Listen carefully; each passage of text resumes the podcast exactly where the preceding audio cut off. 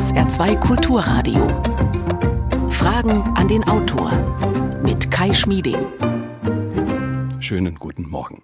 Wenn Sie den Buchtitel hören, Das Ende des Kapitalismus, dann werden Sie möglicherweise sofort an bestimmte Argumentationsmuster denken, an, ich sag mal, eine gewisse linke Kapitalismuskritik, Folklore. Ich prognostiziere aber, die wird es heute nach allem, was ich so gelesen habe, hier nicht geben.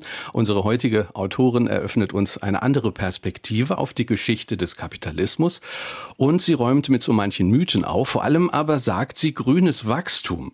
Das ist eine Illusion. Klimaschutz mit dem Ziel, dass wir alle noch eine einigermaßen erträgliche Zukunft auf diesem Planeten haben, kann es nur geben, wenn wir den Kapitalismus hinter uns lassen und wenn wir grünes Schrumpfen zulassen und unser Leben grundlegend verändern. Herzlich willkommen hier in Saarbrücken, Ulrike Herrmann. Hallo. Ja, hallo. Das Ende des Kapitalismus, warum Wachstum und Klimaschutz nicht vereinbar sind und wie wir in Zukunft leben werden, das ist der vollständige Titel des Buches von Ulrike Herrmann. Sie ist ausgebildete Bankkauffrau, hat die Henry-Nann-Schule absolviert. Sie schreibt für die Taz zu sozial- und wirtschaftspolitischen Themen. Sie war in den 80ern mal CDU-Mitglied Später war sie bei den Grünen und seit 2021 hat sie die Mitgliedschaft ruhen lassen. Ist eine sehr gefragte Gesprächspartnerin in den Medien. Vielleicht haben Sie das ja neulich auch gesehen, vielleicht sogar im Internet, wie Ulrike Herrmann dem Unternehmer Frank Thelen bei Markus Lanz Inflation erklärt hat.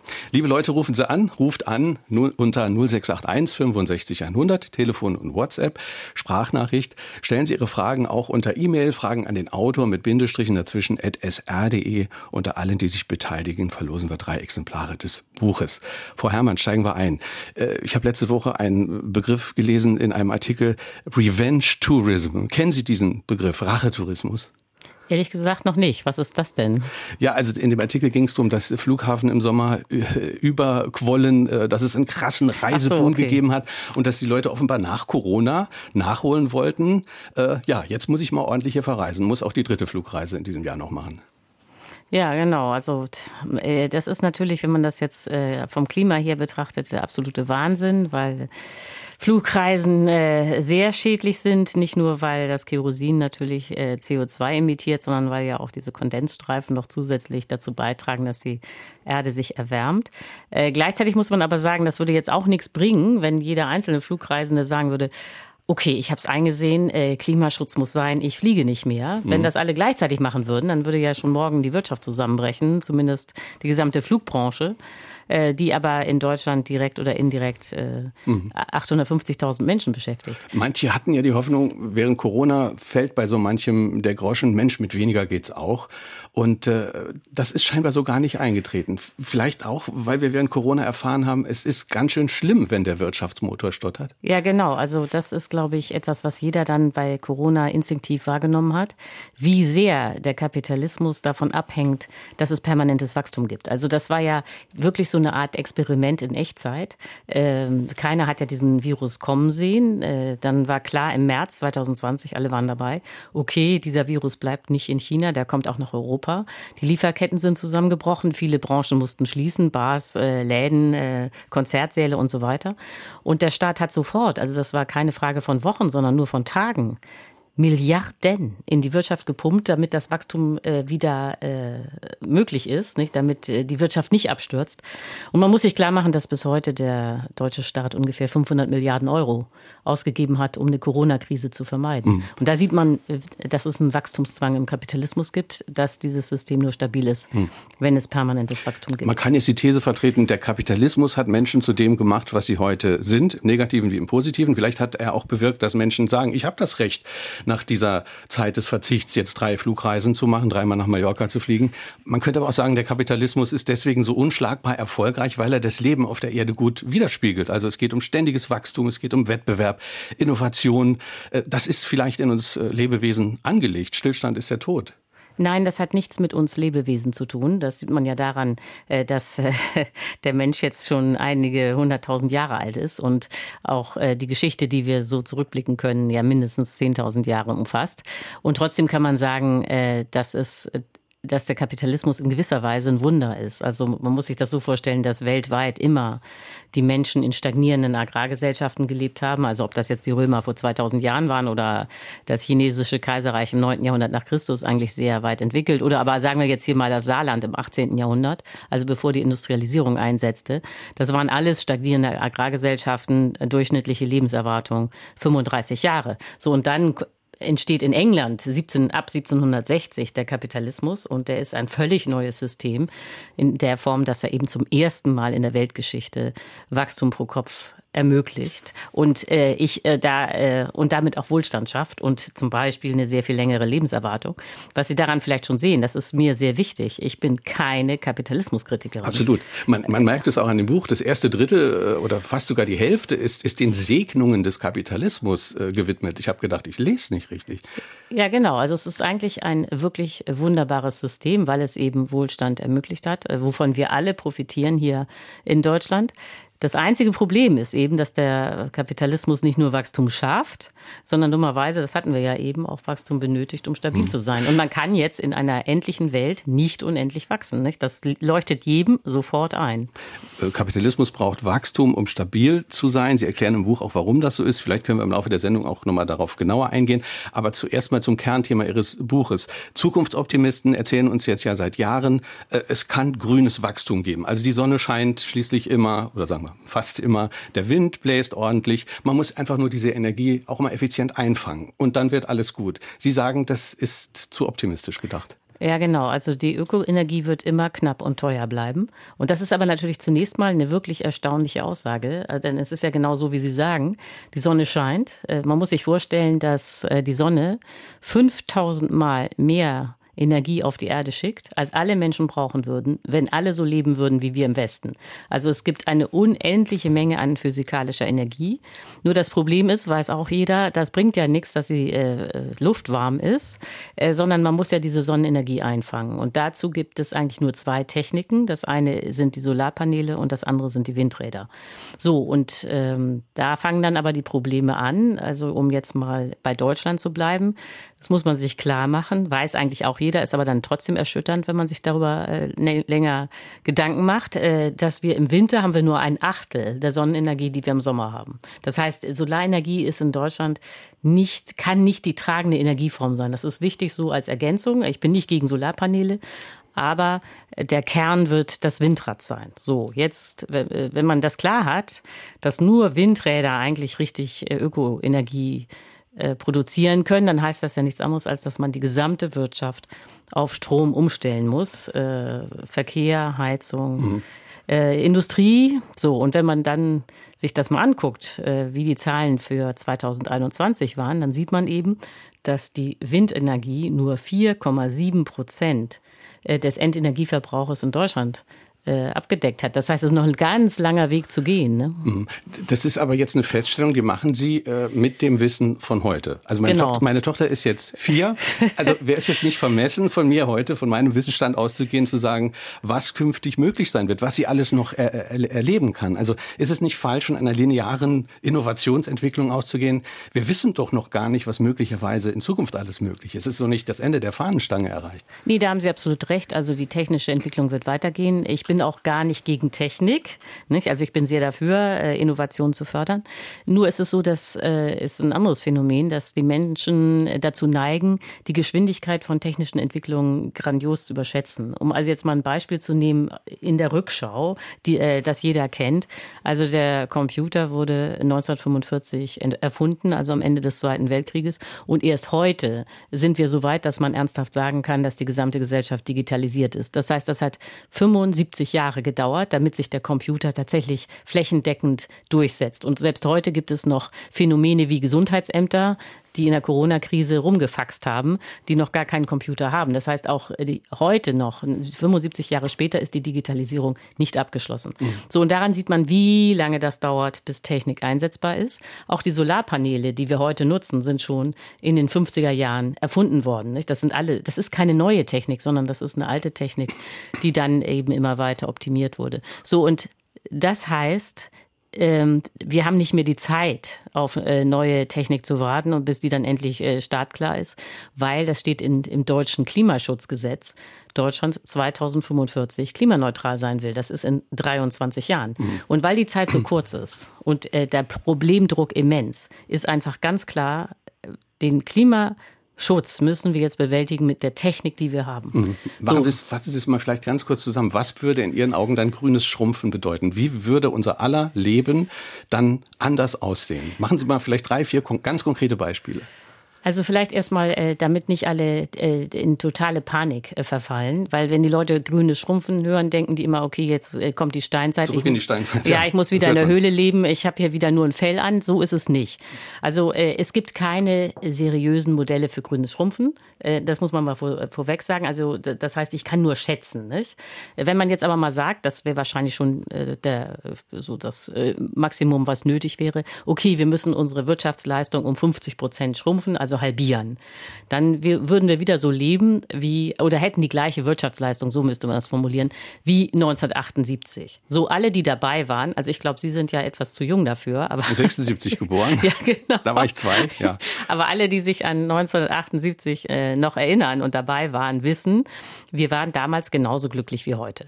So, das, äh, und das Leben war auch gar nicht wirklich anders. Es gab natürlich keine Erdbeeren im Winter und es gab auch keine Flugmangos.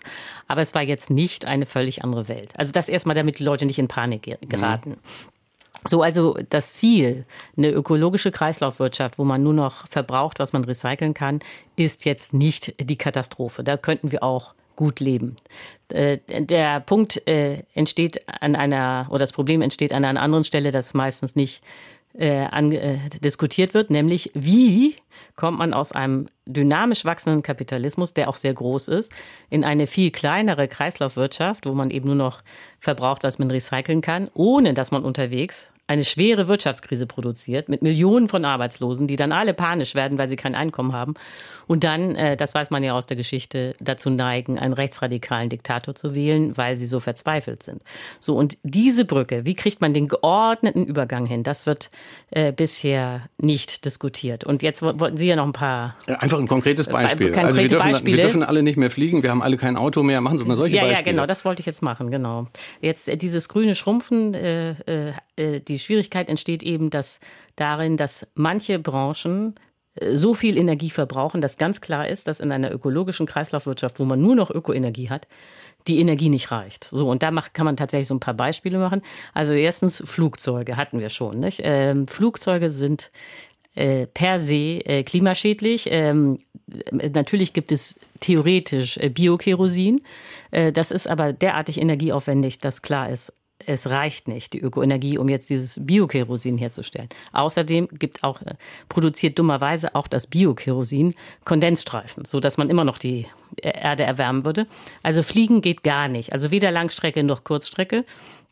Man könnte auch Schiff fahren, nicht? aber es ist natürlich eine völlig andere Welt ohne Flugzeuge. So, da arbeiten aber wie schon gesagt, 850.000 Leute in Deutschland, direkt und indirekt, sind irgendwie mit der Flug Industrie verbunden. Nächster Punkt, das Auto.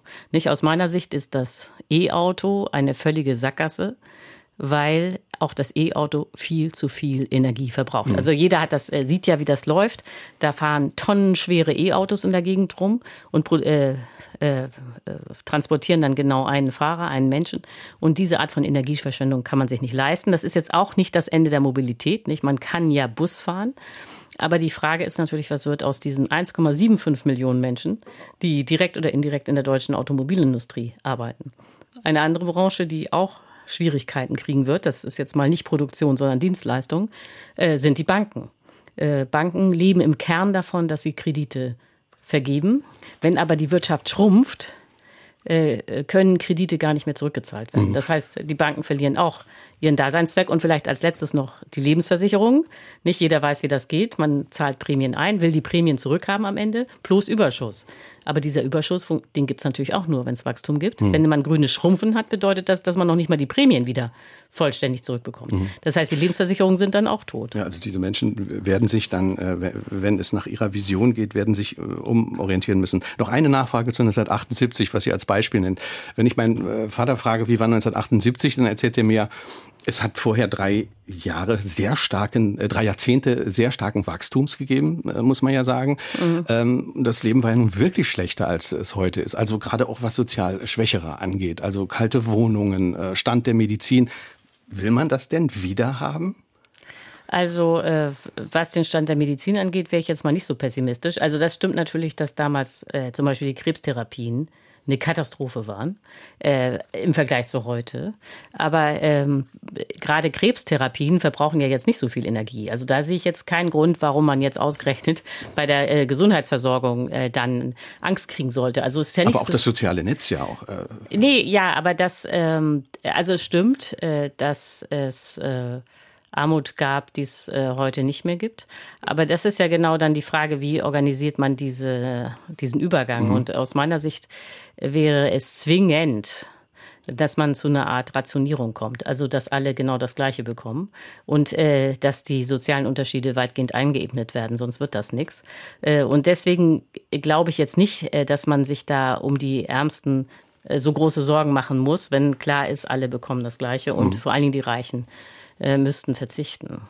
0681 65 100 ist unsere Nummer. Unser Gast ist heute Ulrike Herrmann. Das Buch trägt den Titel Das Ende des Kapitalismus, Untertitel Warum Wachstum und Klimaschutz nicht vereinbar sind und wie wir in Zukunft leben werden. Wir hören eine erste Hörerfrage. Ist das jetzige Hype um, um das Gas nicht ein Vorgeplänkel dessen, was uns erwarten wird bis Ende des Jahrhunderts, nämlich dass die Rohstoffe zu Ende gehen? Die Rohstoffe gehen zu Ende. Frau Herrmann, wie ist Ihre Antwort? Äh, ja, das ist ein weiteres Problem. Also äh, wenn man sich jetzt äh, fragt, äh, warum geht der Kapitalismus zu Ende, äh, dann gibt es zwei absolute Grenzen. Das eine ist die Umweltgrenze, das hatten wir jetzt schon so ein bisschen mit dem äh, Klimawandel, der Klimakrise. Und das zweite, die zweite absolute Grenze ist, dass die Rohstoffe natürlich auch zur Neige gehen. Also hat ja jetzt auch schon jeder gehört, dass selbst solche Artikel wie Bausand schon knapp werden. Das, äh, die Tragik ist allerdings, um nochmal auf das Gas zu kommen, äh, auch Gas und Öl werden knapper. Das ist ja klar, weil die ganz großen, guten Vorkommen inzwischen erschöpft sind. Leider ist aber immer noch so viel Gas und Öl übrig, dass es reicht, um äh, unsere Klima, unser Klima komplett zu zerstören. Also es gibt, äh, wir müssten eigentlich alle fossilen äh, äh, Energieträger in der Erde lassen, wenn wir eine Aussicht haben wollen, zu überleben. Ein Hörer schreibt hier gerade noch eine Rückmeldung zum Thema 1978, das wir eben hatten, mhm. äh, an 0681 65 100 WhatsApp. Äh, er schreibt, man muss sich mal überlegen, welche Jobs es 1978 gab und wo das Gros der Leute seinerzeit ein auskömmliches Einkommen fand und wie viele von diesen Jobs es heute noch gibt, beziehungsweise wo heute eine Person 50 äh, seinerzeit ersetzt. Und das natürlich alles im internationalen Wettbewerb. Ist das nicht DDR, was Frau Herrmann will? Ja, das ist eine äh, super Frage, die ist natürlich sehr komplex. Das waren, glaube ich, mindestens drei Fragen in einer. Also um jetzt mal äh, vorne anzufangen mit äh, äh den Jobs, die es 1978 gab. Ja, natürlich hat sich die Welt äh, total geändert durch den permanenten technischen Fortschritt. Äh, sind sehr viele Jobs von damals entfallen und es gibt völlig neue Jobs, die es damals nicht gab. Ich sage nur mal ein Beispiel: Animateur auf Kreuzfahrtschiffen. Nicht? Das mhm. gab es 1978 gar nicht, weil es auch diese Kreuzfahrtschiffe nicht gab. Also daran sieht man aber auch, wie der Kapitalismus natürlich natürlich ständig sich verändert. So, jetzt war ja die Frage, äh, die dahinter stand, glaube ich, ja, äh, sind dann nicht alle arbeitslos, wenn man jetzt ähm, diesen Riesenumbau startet, es gibt keine Autos mehr, keine Flugzeuge mehr und so weiter. Ich glaube, dass das Problem woanders liegt. Also Arbeit wird es geben, äh, auch weil die Klimakrise schon enorme Arbeit äh, erzwingen wird. Also zum Beispiel den deutschen Wald wird man wieder aufforsten müssen. Es besteht aus meiner Sicht keine Aussicht, dass der Wald, den wir jetzt haben, dass der überleben wird. Ähm, auch die ökologische Landwirtschaft, auf die wir zwingend umsteuern müssen, äh, wenn wir die Boden nicht komplett ruinieren wollen, auch die braucht sehr viel mehr Arbeitskräfte. Der Punkt wird nicht sein, dass uns die Arbeit ausgeht, sondern das Problem entsteht an einer anderen Stelle, nämlich dass die alle Arbeit haben, aber dass man nicht mehr so viel Einkommen hat wie bisher, nicht? Weil wenn man weniger Güter herstellt, äh, man weniger kaufen kann, ist ja auch klar, dass das Einkommen nicht so hoch sein kann wie heute. So, dann war ja noch die Frage. Ist das nicht DDR, was Frau Herrmann will? Ja, ja, genau. Und dann war ja noch der globale Zusammenhang war ja auch noch. Eben der internationale ja, Wettbewerb. Ich sage ja, das war eine ja. ganz geschickte Frage. Drei ja. Fragen in einer. da machen Sie noch schnell den internationalen Wettbewerb, weil es bringt ja, tatsächlich genau. dann, wahrscheinlich nichts, wenn wir in Deutschland vorangehen und dann wie Herr Sinn äh, äh, ja nicht müde wird zu betonen, der Chinese äh, genau. viel mehr verbrennt. Ja, genau. Also das ist natürlich, also das muss man ganz klar sagen. Also äh, Klimaschutz bringt nichts, wenn nur Deutschland Klimaschutz macht, weil das CO2-Molekül ja auch gar keine Grenzen kennt. Das äh, wandert ja auch um die Welt. Das muss also global passieren. Jetzt ist aber diese Angst, nicht, die ganz häufig artikuliert wird, ja, dann sparen wir CO2 ein und die äh, Chinesen bauen dann aber ein äh, Kohlekraftwerk nach dem nächsten. Die ist aus meiner Sicht eigentlich äh, völlig weltfremd. Warum? Weil, ja, weil ähm, ist ja so ist, äh, weiß eigentlich auch jeder, dass wir rein zufällig äh, geografisch noch günstig liegen, äh, sehr weit im Norden. Das heißt, wir werden vom Klimawandel sehr hart getroffen, aber nicht so hart wie andere Länder. Also zum Beispiel China oder gerade Indien äh, werden viel, viel härter vom Klimawandel getroffen als wir. Äh, Indien, nur um erstmal zu Indien zu kommen und dann nochmal zu China. Also die Prognosen sind so, dass wenn wir keinen Klimaschutz machen und im Augenblick machen wir keinen Klimaschutz, wir äh, verabschieden zwar eine Vereinbarung nach der nächsten, aber es passiert faktisch nichts. Also wenn wir so weitermachen wie bisher, wird es in 50 Jahren so sein, also 2070, dass man in einem breiten Gürtel, der von Brasilien über Afrika, über den Nahen Osten, Indien, äh, bis nach äh, Nordaustralien reicht, wird man als Mensch nicht mehr leben können. Ganz einfach, weil es viel zu heiß ist. So, das heißt, äh, das muss man sich klar machen, dass 1,2 Milliarden Inder werden ihre Heimat verlieren. Und zwar schon in 50 Jahren, wenn nichts passiert. Das heißt, die Inder beispielsweise haben ein viel höheres Interesse am Klimaschutz als wir. Ähnlich ist es in China. Das hat ja jetzt auch, glaube ich, jeder mitbekommen, dass zum Beispiel im Süden Chinas durch die Dürren eigentlich die Getreideernte komplett ausgefallen ist und mhm. man sich schon überlegt in China, wie man jetzt äh, Wolken Wolken anpumpt, damit die abregnen. So, das heißt, auch China äh, muss Klimaschutz betreiben. Das Aber noch die zentrale Frage, äh, die, die, mir, die auch andere äh, Hörer hier stellen, zum Beispiel Klaus Spiegel aus St. Emet hat es mhm. auch geschrieben. Äh, der eine Hörer nannte ist DDR. Klaus Spiegel aus St. Emet schreibt, wie könnte eine Planwirtschaft auf demokratischem Wege durchgesetzt werden? Mir fehlt hier eine positive Vision für diesen Wandel. Ja, genau. Also ich äh, äh bin jetzt nicht dafür, die DDR wieder auferstehen zu lassen. Das liegt doch daran, dass mein eigener Vater aus der DDR war, aus Magdeburg, dann 1958 geflohen ist und wir hatten ganz viele Verwandte in der DDR. Ich weiß also, wie das da aussah. Äh, das geht auf keinen Fall. Nicht? Und äh, alle, die sagen, ja, der Sozialismus war besonders umweltschädlich, haben auch absolut recht. Das war äh, unglaublich, was sich da abgespielt hat. So, aber natürlich braucht man, muss man in, irgendwie in der Geschichte rumgucken, um sich mal inspirieren zu lassen, wie ein grünes Schrumpfen demokratisch aussehen könnte. Da hat der Hörer ja völlig recht.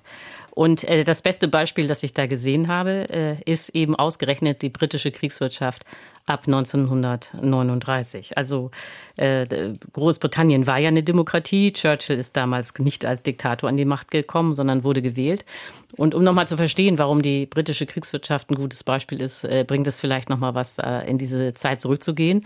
Kurz, also die Briten haben den Zweiten Weltkrieg nicht äh, kommen sehen. Äh, dann war aber klar, sie werden angegriffen, sie hatten nicht genug Waffen.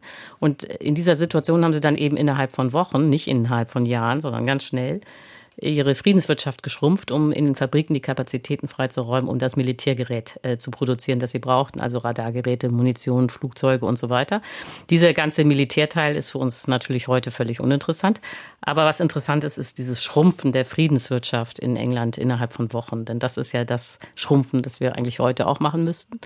Und äh, dabei haben dann die Briten ein völlig neues System entwickelt, nämlich eine demokratische, private Planwirtschaft, also ein völlig anderes System als äh, der Sozialismus, denn es wurde nichts verstaatlicht. Läden, Unternehmen, Restaurants, das blieb alles privat. Äh, aber der Staat hat Vorgaben gemacht, was äh, produziert wird. Äh, wie das dann genau äh, passiert. Oder hat rationiert. Ja, ja, genau. Aber wie das, äh, wie diese knappen Güter produziert wurden in den Fabriken, das äh, hat da der Staat sich auch nicht eingemischt. Das haben die Eigentümer und Manager selbst entschieden. Aber weil dann alles knapp war, mhm wurde hinterher eben verteilt mhm. äh, vom Staat, sprich rationiert. Alle bekamen das Gleiche. Und das war, äh, und das ist eben auch eine wesentliche Botschaft aus meiner Sicht, in England unglaublich populär. Mhm. Das, die, Ration, äh, die Engländer haben nicht gehungert im Zweiten Weltkrieg, aber es war alles knapp. So, und in dieser Situation war es für die gesamte Gesellschaft unglaublich entspannend, zu wissen, jeder mhm. bekommt das Gleiche. Eine Nachfrage muss ich stellen. Ich, ich, kann mir vorstellen, dass man in der Kriegssituation als Staat sinnvoll Dinge rationiert, so dass es trotz Belastungen ähm, allen einigermaßen gut geht. Was ist aber mit, mit, allem, was über den Status quo hinausgeht? Also wir brauchen doch wissenschaftliche, wir brauchen medizinische Innovation, wir mhm. brauchen Fortschritt, äh, auch weil wir in, in einem Wettbewerb mit der Welt sind. Ja. Wo findet das dann statt? Ja, wie gesagt, der Wettbewerb mit der Welt, der würde sich wahrscheinlich schon ähm, in gewisser Weise reduzieren, weil alle anderen müssten ja das gleiche System einführen. Mhm. Äh, das wäre ja ein, letztlich ein globales System, dass man überall rationiert und überall mhm. Äh, Konsum, den Konsum runterfährt. Ich muss mal kurz was trinken, Entschuldigung. Mhm. Ja, aber die Frage, das ist auch natürlich so immer eine ganz große Sorge. Also kommt es zu einer Abwärtsspirale? Vielleicht kann man es ja dann äh, zuspitzen. Kommt es nicht notwendigerweise zu einer Abwärtsspirale, wenn ja, man das sowas ist, macht. Ja, das ist ja genau der Punkt. Also wenn man schrumpft, ist das eine Abwärtsspirale. Das ist, sagt ja aber schon. Das, vielleicht eine, die, die nicht mehr aufzuhalten die ist. unkontrolliert ist. Ja. Nee, ja, das, äh, wenn der Staat aber plant, deswegen muss man ja diese staatliche Planung haben, dann kann man verhindern, dass es chaotisch wird. Also es, äh, wenn der Kapitalismus einfach so selber schrumpft, dann wird es chaotisch. Also deswegen zum Beispiel wäre es absolut kontraproduktiv, wenn jetzt alle sagen würden, so ganz ad hoc äh, privat. Also okay, ich habe das jetzt eingesehen, fliegen ist schlecht, mhm. ich fliege nicht mehr. Wenn mhm. jetzt alle Deutschen sagen würden, ich fliege ab sofort gar nicht mehr, mhm. also persönliche, private mhm. Kundenentscheidung, dann wäre natürlich das Ergebnis, dass morgen bei der Lufthansa das Chaos ausbricht, dass dann Stewardessen, Piloten, alle sind arbeitslos. Äh, das würde sich auch durch die Wirtschaft fressen. Dann hätte man nichts erreicht, außer dass der Staat, genau wie bei Corona, dann wieder anfängt, äh, Milliarden in die Lufthansa zu mhm. pumpen, das, äh, um sie zu stützen und das Wachstum wieder zu ermöglichen. Das heißt, es ist wirklich wichtig zu verstehen, dass man dieses grüne Schrumpfen nur als staatliche Planung hm. organisieren kann und nicht als einzelne Konsumentenentscheidungen. SR2 Kulturradio, unser Gast ist heute Morgen Ulrike Herrmann. Buch trägt den Titel Das Ende des Kapitalismus, warum Wachstum und Klimaschutz nicht vereinbar sind und wie wir in Zukunft leben werden. Wir haben ganz viele Hörerfragen, deswegen müssen wir uns ein bisschen kürzer fassen. Es tut mir das, leid, da bin ich ganz es tut mir leid dass, ich so trei dass ich so treiben muss, aber wir wollen eine nächste hören. Ein Ausweg aus dem grundsätzlichen Dilemma wäre meines Erachtens, die Nutzung von Naturgütern wie Boden, Wasser, Luft stärker adäquat in unser Steuersystem einzubeziehen. Warum gelingt das seit Jahrzehnten nicht oder nur so langsam? Was meint die Autorin dazu? Steuern sind, sind ja, ein, also, ein, ein, Werkzeug, ein Hebel. Ja, genau. Also äh, der Hörer hat völlig recht, dass man, äh, dass das die Hebel sind. Aber äh, Steuern sind, äh, wenn man jetzt äh, an irgendwelche äh, Bodensteuern und so denkt, das ist alles viel zu indirekt äh, wenn man richtig äh, als Staat steuern will. Da ist es viel effizienter, das mit den Steuern zu lassen und äh, gleich direkt zu planen. Also äh, der Hebel sozusagen in so einer äh, privaten demokratischen Planwirtschaft äh, oder so einer Kriegswirtschaft, wie die Briten es hatten, wäre, dass man die Ökoenergie zuteilt. Nicht? Also die ist ja knapp und dann wird eben fest, festgelegt, wer, das, wer die Ökoenergie noch kriegt. Und damit hat man dann eine ganz adäquate zielgenaue Steuerung. Und das Interessante ist ja, dass äh, aus völlig anderen Gründen vielleicht sowas jetzt im Ukraine-Krieg passieren wird, indem der Staat das knappe Gas zuteilt. Ne? Mhm. Und dann wird ja auch entschieden, wer noch produziert und mhm. wer nicht. Warum funktioniert in Ihren Augen äh, das mit der CO2-Abgabe nicht so richtig? Auf dem Papier sieht das doch eigentlich wunderbar aus. Ja, aber das Problem ist ja, dass äh, wenn man den Klimaschutz ernst nimmt, äh, dann müsste der CO2-Preis so hoch sein, dass die deutsche Wirtschaft sofort kollabieren würde. Nicht? Das, das ist, äh, also ist der CO2-Preis niedrig, damit die Wirtschaft nicht kollabiert. Aber das Ergebnis ist eben, dass dann das Klima weiter ruiniert wird. Aber an sich, dass man sagt, dass also die, die, das, was ich der Umwelt antue, dass das einen Preis haben muss und dass man es über diesen Hebel möglicherweise äh, regulieren kann, ist doch eigentlich äh, eine gute Idee. Ja, aber nur theoretisch, weil nicht, äh, wie gesagt, nicht praktisch, weil äh, die, äh, der, der äh, fundamentale Fehler bei dieser CO2-Preisgeschichte ist, dass man so tut, als wäre äh, die Klimakrise nur eine Folge von vielen und sozusagen ein Zufall und ein dummer äh, Fehler im System. Und das ist äh, verkennt völlig, äh, äh dass äh, die Klimakrise die Rückseite des Kapitalismus ist und zwingend und systemisch äh, zum Kapitalismus gehört. Aber vielleicht noch mal was zum Kapitalismus. Man redet die ganze Zeit über das System, aber was ist das eigentlich? Äh, Kapitalismus ist kurz gefasst der Einsatz von Technik, um Waren herzustellen. Das ist der Kern. Also man kann auch sagen, die Industrialisierung ist der Kern. So, jetzt ist es aber so, weiß jeder, diese Technik läuft nur, indem man Energie verbrennt oder nutzt. Und diese Energie war bisher fossile Energie und hat eben gleichzeitig permanent CO2 emittiert. Das heißt, der Kapitalismus und die Klimakrise, das ist das Gleiche. Und äh, deswegen ist auch diese Idee, und dann bepreisen wir hier mal ein bisschen CO2 und so, geht völlig in die Irre. Mhm. Sondern man wird die Klimakrise erst in den Griff kriegen, wenn man äh, die wirtschaftlichen Aktivitäten runterfährt, sprich schrumpft. Äh, der Kapitalismus äh, kann aber nicht schrumpfen, ohne chaotisch zusammenzubrechen, weil er eben äh, Wachstum benötigt. 0681 65 100 ist unsere Nummer. Hören wir die nächste Hörerfrage. Einem einzigen Prozent der Menschheit gehören 45 Prozent des gesamten globalen Vermögens und noch nie war die Kluft zwischen Arm und Reich auf der Welt so groß wie heute. Ist dafür einzig der sogenannte Neoliberalismus, also ein von staatlichen Fesseln befreiter Kapitalismus verantwortlich? Frau Herrmann, zum Neoliberalismus haben Sie auch eigentlich einige schöne Pointen. Ja, genau. Also, also äh, ähm, der Witz ist, das äh, mag vielleicht auch erstmal erstaunlich klingen, aber der, Aus, äh, der Kapitalismus selbst als System äh, braucht keine Ausbeutung, sondern ganz im Gegenteil, Ausbeutung schadet dem Kapitalismus.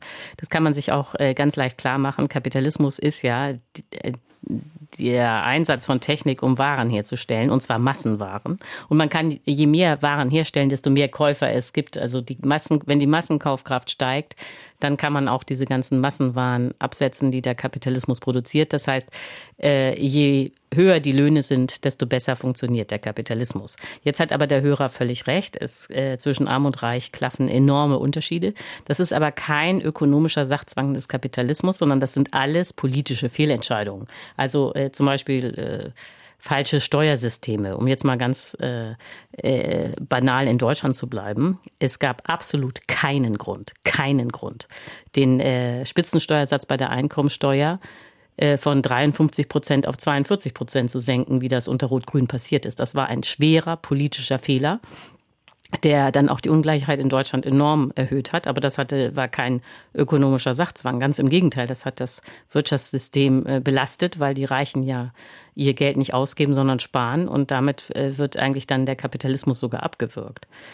Äh, so, aber jetzt haben wir diese enorme Ungleichheit und das würde ich gerne noch sagen, die ist nicht nur zu beobachten jetzt rein beim Geld, sondern natürlich auch bei den CO2-Emissionen. Also um mal noch mal ein Beispiel aus Deutschland zu bringen. Es ist so, dass das oberste eine Prozent, das war ja auch gerade angesprochen, die reichsten Hundertstel in Deutschland emittieren pro Jahr 118 Tonnen CO2. Die untere Hälfte, die ärmsten 50 Prozent in Deutschland, emittieren pro Kopf aber nur 5,4 Tonnen CO2. Das heißt, man muss sich klar machen, dass die Reichen in Deutschland 20 mal mehr CO2 emittieren als die Armen. Äh, und das zeigt auch, dass wenn man hier die Klimakrise bewältigen will, die Reichen verzichten müssen. Mhm. Sonst wird das nichts. Mhm. Sie haben vorhin was Interessantes äh, gesagt zur Geschichte des Kapitalismus, und zwar, dass Ausbeutung eigentlich nicht äh, dem Wesen des Kapitalismus entspricht. Was, was ist denn mit, mit, des, mit den Sklaven oder, oder mit den Kolonien, mit dieser ganzen Geschichte, die, Sie, die, die wir erlebt haben? War das nicht eine Folge auch von kapitalistischen Bestrebungen? Also äh, natürlich wurden die Kolonien äh, errichtet, weil man so äh, Gewinne machen wollte. Aber das hatte mit äh, Kapitalismus nichts zu tun. Also Raffgier äh, gab es schon immer in der menschlichen Geschichte. Das, äh, darüber redet ja auch schon die Bibel. Das ist jetzt nichts Neues. Äh, aber äh, mit Kolonien, so erstaunlich das klingen mag, äh, wird man nicht reich. Äh, das kann man auch sehr schön in der Geschichte sehen. Also man muss sich da nur die größten Kolonialreiche äh, der Welt angucken. Das war die in der frühen Neuzeit war das Spanien und Portugal. Nicht? Die hatten dann ja ganz Südamerika. Die hatten da riesige Gold- und Silberfunde. Dann war vor allen Dingen Portugal war auch noch in Asien aktiv und hatte da die ganzen Gewürzinseln. So, also riesige Kolonialreiche. Man hatte enorme Mengen an Rohstoffen. Was passierte? Innerhalb kürzester Zeit sind äh, Spanien und Portugal verarmt und äh, sind bis heute, haben sie äh, nicht wieder aufgeholt. Also das, äh, Spanien und Portugal sind bis heute Schlusslichter in Westeuropa. Und das begann genau in dem Moment, als sie sich Kolonien zugelegt haben. Oder ein anderes Kolonialreich, das ist weniger im Bewusstsein, dass es eigentlich ein riesiges Kolonialreich ist, ist Russland. Nicht? Früher haben in Wladiwostok keine Russen gelebt. Das ist ja eigentlich alles äh, äh, das Siedlungsgebiet von asiatischen Völkern. Aber das russische Reich hat sozusagen äh, Binnenkolonien angelegt und noch heute ist Russland sozusagen das größte Imperium, Kolonialimperium der Welt. Was ist? Russland ist total arm. Man muss sich mal vorstellen, das ist ja jetzt auch im Ukraine-Krieg relevant, dass Russland pro Kopf ärmer ist als Rumänien. So, das, äh, auch da sieht man wieder, äh, die Russen haben riesige Rohstoffschätze, ein Riesenkolonialreich. Was ist? Sie sind arm. Das ist äh, vielleicht paradox, aber äh, die Erklärung ist eben immer, dass wenn es Kolonien gibt, das kann man auch wieder sehr schön in Russland sehen, auch im heutigen Kreml, dann äh, schöpft eine kleine Oberschicht diesen gesamten Reichtum ab, Silber, äh, Gold, Rohstoffe, und der Rest des Landes kriegt nichts.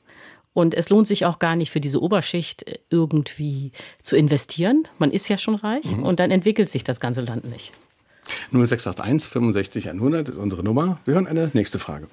Die Autorin erwähnte vorhin, dass wir eine Schrumpfung hinnehmen müssten und sie nannte etwa das Jahr 1978, also auf diesen Stand zurückfallen.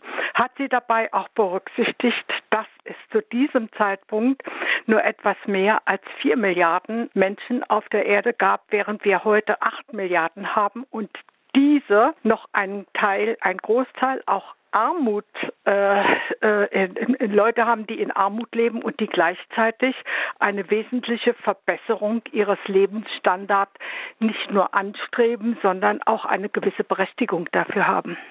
Vielen Dank für diese Frage. Frau Herrmann, Ihre Reaktion. Äh, ja, die Frage ist absolut berechtigt. Äh, ähm, jetzt muss man äh, aber wissen, also vielleicht von vorne. Also wenn man, das ist nicht von mir, nicht? das sind alles Berechnungen vom Weltklimarat und so.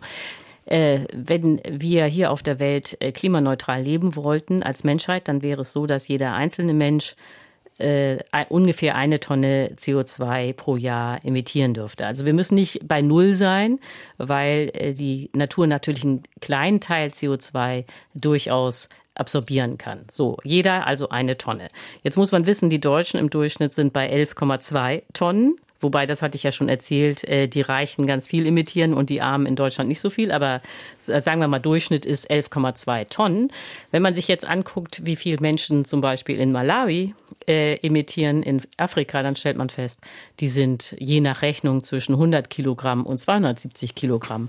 Das heißt, äh, das, das, daraus kann man zwei Dinge schließen. Erstens, selbst wenn es äh, in Afrika gar keine Menschen gäbe, hätten wir immer noch ein Klimaproblem. Das Klimaproblem entsteht durch die reichen Staaten, nicht durch die armen Staaten. Zweitens, äh, Malawi ist jetzt immer noch deutlich unter äh, einer äh, Tonne CO2 pro Kopf. Das heißt, die könnten noch wachsen, ohne dass sie ihr eigenes Budget überhaupt überreizen. Nicht? Das äh, ist nicht so, dass die gar nicht mehr wachsen können, sondern das Problem ist wirklich, das muss man verstehen, die Industrieländer müssen runter vom Konsum, nicht Afrika. Eine nächste Frage.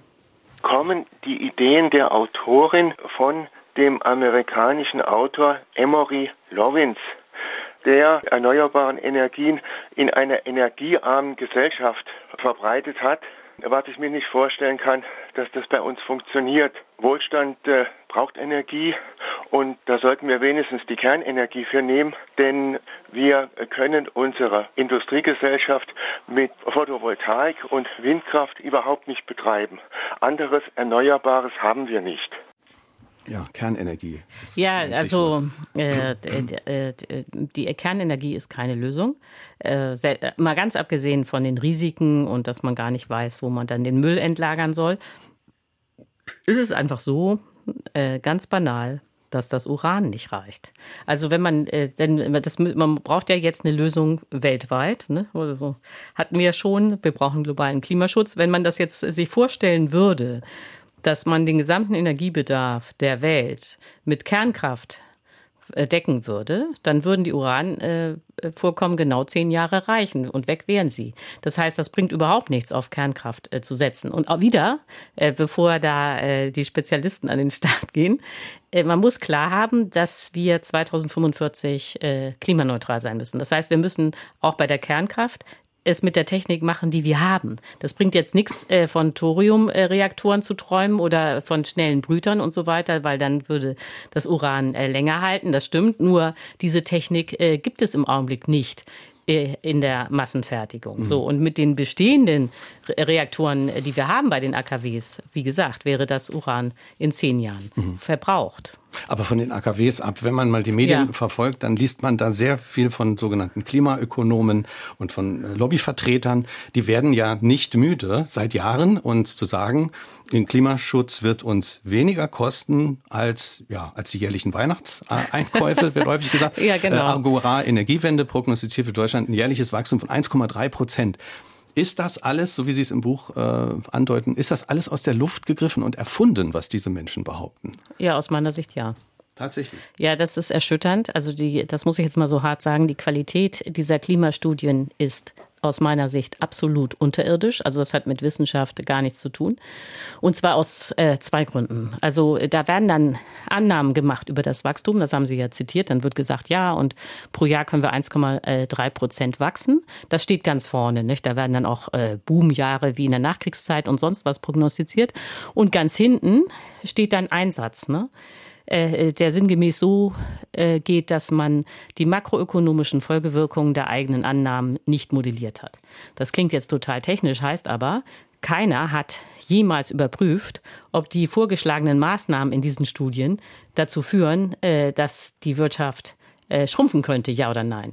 Und wenn man das aber sich konkret ansieht, was dann da vorgeschlagen wird, ist klar, dass sie schrumpft. Also nur ein Beispiel. Nicht? Viele Studien gehen davon aus, dass die Autos von 50 auf 30 Millionen abnehmen müssen. Ja, dann kann man nur sagen, ja, dann ist ja wohl klar, dass die deutsche Automobilindustrie schrumpft, nicht? Und dass das kein Wachstum ist, sondern Schrumpfen. So, und das äh, wird aber nicht modelliert, sondern dann steht vorne irgendwie was von Wachstum 1,3 Prozent. Und es ist aber völlig unklar, wo das herkommen soll. Und äh, die andere große Schwäche in all diesen Studien ist, äh, dass der sogenannte Rebound-Effekt nicht eingepreist ist. Also da wird dann immer äh, geguckt, äh, wie die e Energie effizienter ähm, genutzt werden kann. Und natürlich gibt es äh, Zunahmen bei der Energieeffizienz. Also mit weniger Energie kann man dann mehr Waren herstellen. Das ist ein ganz normales Prinzip, das man auch schon in der Vergangenheit beobachten konnte. Und Wobei, dann, Rebound müssen Sie erklären. Also ja, Rebound zum heißt dann aber Beispiel dann, von Autos. Ne? Autos ja. werden immer ausgefeilter. Im Grunde genommen werden die Motoren immer besser. Aber, aber was passiert? Ja, ja, genau. Sie haben ein Glück, dass Sie mich da jetzt gestoppt haben und wieder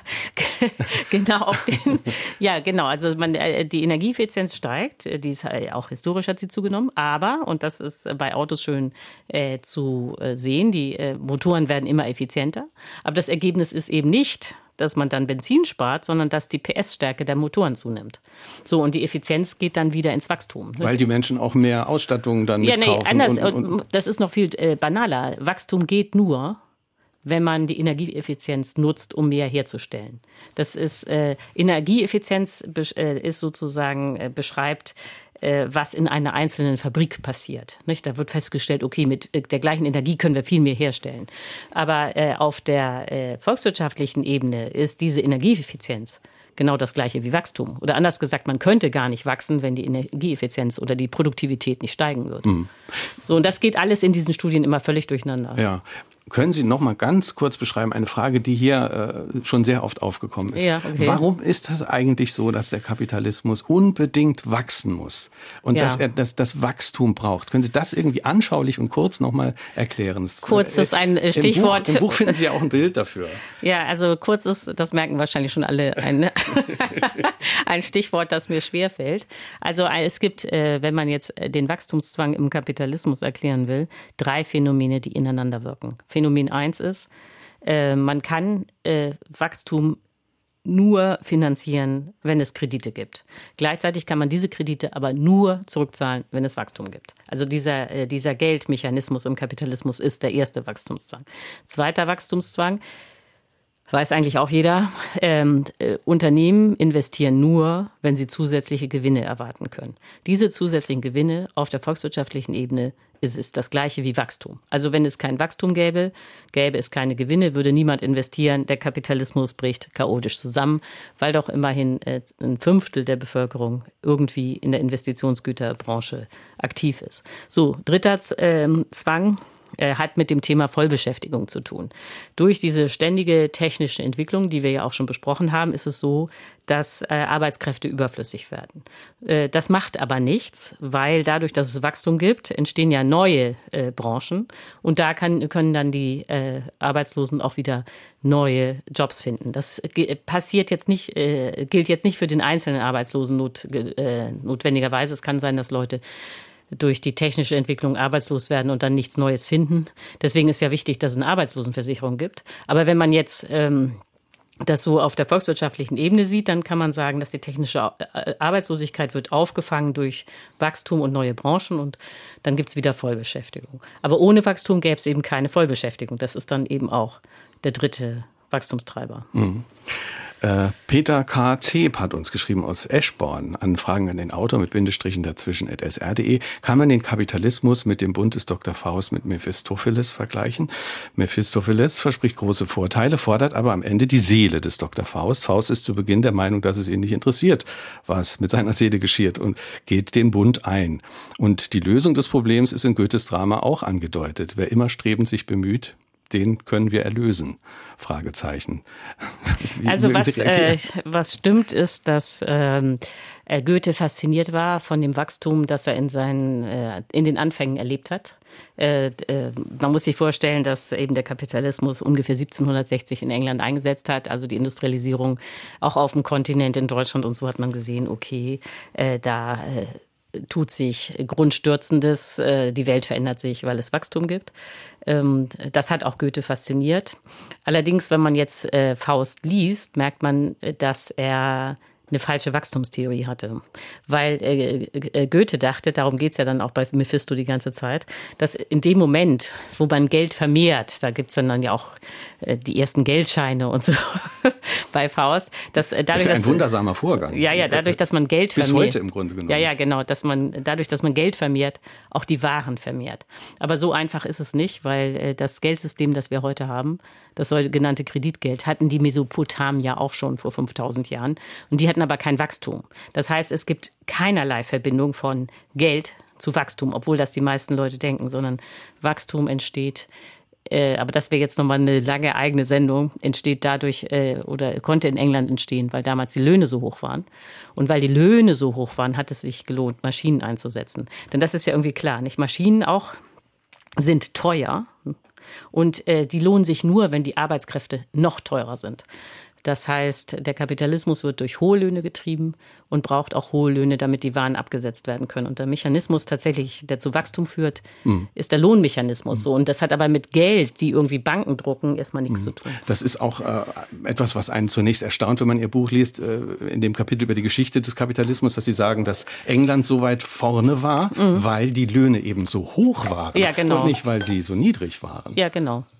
Ja, das äh, eben, weil äh, die äh, das äh, ist, äh, hat lange gebraucht, bis die Wirtschaftshistoriker herausgefunden haben, warum hat eigentlich der Kapitalismus ausgerechnet in England eingesetzt, weil ganz Europa hatte das gleiche Wissen, äh, ganz äh, überall waren die Erkenntnisse von Galilei und so bekannt, aber trotzdem nur in England setzt plötzlich die Industrialisierung ein. Und ja, die Recherchen haben eben ergeben, dass in England im 18. Jahrhundert, aus Gründen, die jetzt äh, zu weit führen würden, die Löhne äh, zwei bis viermal so hoch waren wie auf dem europäischen Kontinent. Und dadurch hat es sich eben zum ersten Mal in der Menschheitsgeschichte gelohnt, systematisch Maschinen einzusetzen, um Arbeitskräfte zu hm. sparen. Um nochmal auf, auf das Thema äh, Ökostrom zu kommen, ja. äh, konkret. Da schreiben Sie ja im Buch, äh, äh, der, der wird knapp und teuer bleiben. Äh, und der Zustand, dass wir ihn heute äh, nicht richtig speichern können, der wird erstmal so nicht zu lösen sein. Sie beschreiben dann auch die Dunkelflauten, von denen viel die Rede ist ein Argument, was man dann immer hört, naja, warum können wir denn nicht den Strom von dort, wo die Sonne eben besonders viel scheint, was weiß ich, Marokko, warum, warum schaffen wir denn keine technische Voraussetzung, den einfach zu importieren? Warum ist das ein, ein so unerreichbares Ziel in Ihren Augen? Ja, also das äh, klingt natürlich äh, wunderbar, nicht? Äh, Sahara wohnt kein Mensch, nicht? Und könnte man auch riesige Flächen mit Solarpanelen vollstellen äh, und dann äh, diese Sonnenenergie nach Europa transportieren. So und äh, diese wunderbare Idee scheitert aber daran, dass es letztlich wahnsinnig aufwendig wäre. Es wäre eine gigantische Materialschlacht. Das würde schon damit anfangen, dass man für diese Solarpaneele Süßwasser braucht Äh, erstens, um sie ständig zu reinigen. Zweitens, um daraus dann im Zweifel Wasserstoff zu machen, den man transportieren kann. Dieses Süß Süßwasser müsste man entsalzen. Äh, wenn man da Wasserstoff macht, ist der Wirkungsgrad gering. Da muss man den nach äh, Europa transportieren auf Schiffen. Auch alles wahnsinnig aufwendig. Wenn man stattdessen sagt, nee, wir, das mit dem Wasserstoff, das ist sowieso äh, mit grüner Wasserstoff alles so aufwendig. Wir machen jetzt hier Stromleitungen. Äh, dann stellt sich bei näherer Betrachtung raus, dass in Frankreich und in Spanien alle 100 Meter auf einer gigantischen äh, Fläche Hochspannungsmasten stehen müssten, um diesen Strom nach Deutschland äh, zu transportieren. Also man müsste Spanien und Frankreich komplett optisch verschandeln. Ähm, wäre auch wahnsinnig teuer. Man kann aber auch sicher sein, dass beide Länder das nicht wollen. Wenn man das da vergraben will, das wäre ja die Alternative. Man sagt einfach, man vergräbt äh, äh die Leitung, dann wäre das auch äh, sehr teuer. Mit Schiffen wäre wahrscheinlich auch nicht. Äh, Schiffe wären schwierig, Pipelines wären schwierig. Also äh, es ist gar nicht einfach, äh, diese, diesen Strom äh, irgendwie über die Distanz nach Deutschland zu bekommen. Und das sind jetzt nicht Rechnungen von mir, sondern von Solarexperten, mhm. die eigentlich große Fans äh, der Solarenergie sind. Aber selbst die sagen, mhm. dass es am Ende billiger ist, den Solarstrom oder den Ökostrom, Windräder und so weiter in Deutschland zu produzieren, als in der Sahara und dann hierher zu transportieren. So, und das ist aber eine schlechte Nachricht, nicht? wenn das billiger ist, Ökoenergie in Deutschland äh, zu produzieren, gleichzeitig aber klar ist, dass die Kapazitäten für Ökoenergie in Deutschland begrenzt sind, ja, dann bleibt nur grüne Schrumpfen. Ne? Wir hören eine nächste Frage. Meine Frage an die Autorin ist folgende. Es ist schwer vorstellbar, dass Menschen sich mit weniger zufrieden geben. Das hat sich über die Jahrtausende gezeigt. Kann sich die Autorin vorstellen, dass eine Transformation von unserer derzeitig materiell quantitativen Wirtschaftswachstum zu einem qualitativ intellektuellen Wachstum denkbar ist. Ja, Sie gehen im Buch auf dieses qualitative Wachstum ein, auf diese Idee. Ja, also äh, die Idee ist äh, äh, natürlich auf den ersten Blick wirklich attraktiv. Und äh, nicht, dass Sie mich missverstehen. Nicht? Also äh, qualitatives Wachstum wäre ja mehr Pflege, mehr Bildung. Äh, dafür bin ich sehr. Also ist ja völlig klar, dass in den Altersheimen in Deutschland zu wenig Pfleger sind und dass auch die Bildung verbessert werden könnte. Nur darf man sich jetzt nicht vorstellen, dass dieses qualitative Wachstum entkoppelt wäre von quantitativen Bedürfnissen. Denn äh, nehmen wir nun mal Lehrer. Äh, wenn ich einen Lehrer anstelle, dann will der auch nach Mallorca fliegen. Das heißt, äh, äh, äh, nicht, äh, also das wäre äh, qualitatives Wachstum wäre nur dann rein qualitativ, wenn auch Lehrer nur noch Bildungsangebote konsumieren würden. Und das ist natürlich nicht so, sondern die wollen dann auch Häuser bauen, auch Auto fahren und so weiter. Das heißt, es gibt gar keine Entkopplung zwischen qualitativem Wachstum und quantitativem Wachstum. Und zudem ist es so, dass der Kapitalismus sowieso quantitatives Wachstum braucht, um stabil zu sein. Und äh, dieser Falle entkommt man nicht, indem man dann irgendwie auf qualitatives Wachstum setzt. Wollen Sie noch was hinzufügen? Nee, im Augenblick nicht. Ausnahmsweise nicht. Unser Hörer Wolfgang Zapp hat uns geschrieben an äh, WhatsApp 0681 65 100. Wir haben noch drei, vier Minuten, äh, dann ist es Zeit für die Visionen wieder mal. Er fragt, wie sieht unsere Welt im Jahre 2050 idealerweise aus? Da können Sie jetzt mal ein Bild zeichnen. Ja, äh, die Frage ist auch äh, sehr gut. Äh, überhaupt die ganzen Fragen waren super. Ähm, ja, also ja, wie die Welt 2050 aussieht, das äh, hängt davon ab, wie wir uns jetzt entscheiden. Also eigentlich hat, äh, haben wir nur äh, zwei Möglichkeiten. Die eigene Möglichkeit ist, dass wir jetzt friedlich, geordnet aus dem Kapitalismus aussteigen, um Klimaschutz zu betreiben. Die andere Möglichkeit ist, dass das nichts wird, ne? dass alle denken, ach nee, das ist so anstrengend und grüne schrumpfen, nee, will ich nicht und wir weitermachen wie bisher. Aber dann bricht der Kapitalismus auch ziemlich bald chaotisch zusammen, ganz einfach, weil die Klimakrise sich derartig verschärfen wird, dass Wachstum nicht mehr möglich ist. In beiden Fällen sitzen wir am Ende in einer Kriegswirtschaft. Auch in der, äh, also auch wenn dann die Klimakrise so schwer, äh, so hart wird, dass äh, der Kapitalismus zusammenbricht, wird man äh, staatliche Steuerung haben, wird man Rationierung haben und so weiter. Das heißt, das, äh, was man ganz sicher sagen kann, ist, dass der Kapitalismus nicht überleben wird. Nicht? Wir werden das Ende des Kapitalismus erleben. Wie lange soll das grüne Schrumpfen denn dann dauern? Wenn ich das richtig gelesen habe, räumen Sie im Buch ja ein, dass es irgendwann dann auch wieder mal eine Art von Wachstum geben kann. Ja, genau. Also äh, das ist, danke für die Frage, auch ganz wichtig. Äh, die Kriegswirtschaft ist nicht das Ziel. Nicht? Das Ziel ist die ökologische Kreislaufwirtschaft. Die Kriegswirtschaft ist nur der Weg, um aus dem Kapitalismus in diese ökologische Kreislaufwirtschaft zu kommen. Wenn man dann in dieser ökologischen Kreislaufwirtschaft ist, wo man nur noch verbraucht, was man recyceln kann, ist ja klar, dass es weiter äh, zu technischen Innovationen kommen wird, auch zu Energieeffizienz, äh, die wird weiter steigen. Und dann kann man natürlich äh, diese neuen Freiräume nutzen, um auch Wachstum zu haben. Es wäre aber ein völlig anderes Wachstum als heute. Heute ist es so, wachsen, wachsen, wachsen und die Natur muss gucken, wie sie damit zurechtkommt. Künftig muss man, wenn man als Menschheit überleben will, immer in den Grenzen der Natur bleiben und kann dann wachsen, falls da mal äh, Raum frei wird. Sie haben noch eine Minute. Ich stelle vielleicht zum Schluss nochmal die entscheidende Frage, die auch, die auch viele Hörerinnen und Hörer ja. bewegt hat. Was macht Sie so optimistisch, dass das, was uns erwartet, tatsächlich kein trübes, unfreies, totalitär, sozialistisches, äh, sondern äh, ein, ein, ein schönes, freies, demokratisches Modell sein wird? Naja, ich, äh, ich bin ja froh, dass alle denken, ich bin optimistisch. Ich bin das gar nicht. Ich, was ich sage ist, äh, die britische Kriegswirtschaft ist die einzige Option, die wir haben, wenn wir als Demokratie Klimaschutz betreiben wollen. Und ist das denn so realistisch, dass die Menschen auf demokratischem Wege sich dazu entschließen, das ich, zu machen? Ich weiß nicht, ob es, ach so, äh, realistisch ist oder nicht. Aber äh, ganz wichtig ist, dass man zwei Dinge auseinanderhält. Äh, äh die Frage, ob es politische Mehrheiten gibt und die Frage, was äh, möglich ist oder analytisch geboten ist. Also ich bin keine Politikerin und das ist kein Zufall. Denn wenn ich jetzt hier eine Partei gründen würde nach dem Motto, äh, britische Kriegswirtschaft ist unser Ziel, dann hätte ich äh, praktisch gar keine Stimmen. Nicht? Das ist völlig klar. Aber wenn man nur das denkt, wofür es sowieso Mehrheiten gibt, kann man das Denken einstellen. Also, äh, sondern man, man braucht auch dieses Nachdenken über die Zukunft, unabhängig von den Mehrheiten. Hm. So, und das habe ich jetzt versucht zu machen. Vielen Dank für Ihre vielen Denkanstöße. Dankeschön für diese Stunde. Ulrike Herrmann, vielen Dank für den Besuch bei uns in Saarbrücken. Ja, ich danke auch. Das Ende des Kapitalismus, warum Wachstum und Klimaschutz nicht vereinbar sind und wie wir in Zukunft leben werden, erschienen bei Kiepenheuer und Witsch. 352 Seiten kosten 24 Euro. Jeweils ein Exemplar geht an Harald Irmer aus Karlsruhe, an Wolfgang Hahn aus Sulzbach und an Peter Gläser aus Völklingen. Kommende Woche hören Sie bei uns die Aufzeichnung unserer Sendung von der Hombuch in Homburg. Der Filmemacher und Investigativjournalist Klaus Klaus Scherer war mein Gast.